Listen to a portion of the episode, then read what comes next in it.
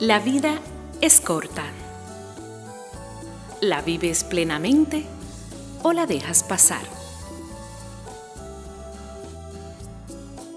Sabias lecciones nos llevamos de los niños.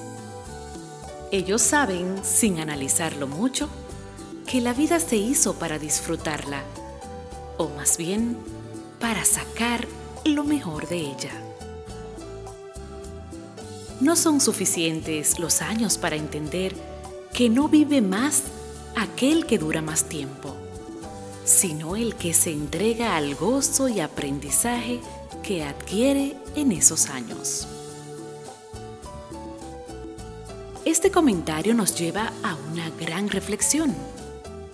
Si las cosas han de suceder de todos modos, por decisión propia, ¿cómo es que muchas veces nos empeñamos en recibirlas con actitud de derrota o con falta de entusiasmo. Siempre es más inteligente pensar que todo tiene una razón de ser. Y cuando nos cuestionamos sobre qué es vivir plenamente, posiblemente nos encasillemos en interpretar que se trata de pasarla bien sin piedras ni tropiezos. Sin embargo, nada más lejos de la verdad.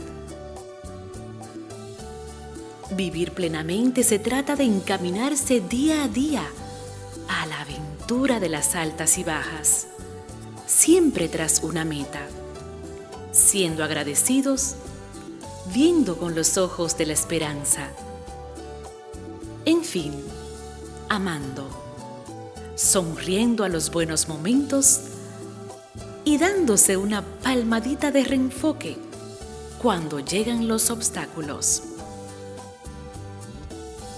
No dejemos pasar la vida sin encontrarle su sentido. Ella cobra las cuentas. Es corta, aunque a veces no lo parezca. El vacío se apodera del tiempo para los que no se ocupan de vivir.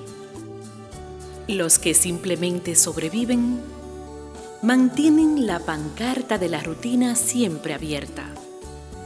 Ven pasar los años y nada ocurre que les transforme verdaderamente.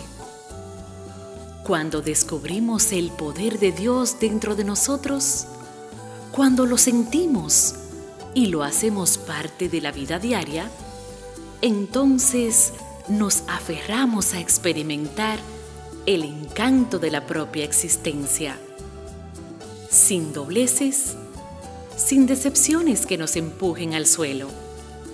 Más bien, nos impulsa a continuar por este camino contagiando a los demás de la felicidad que solo viene de la mano del Creador.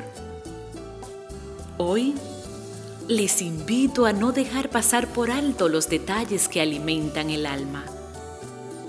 Hoy les invito a vivir.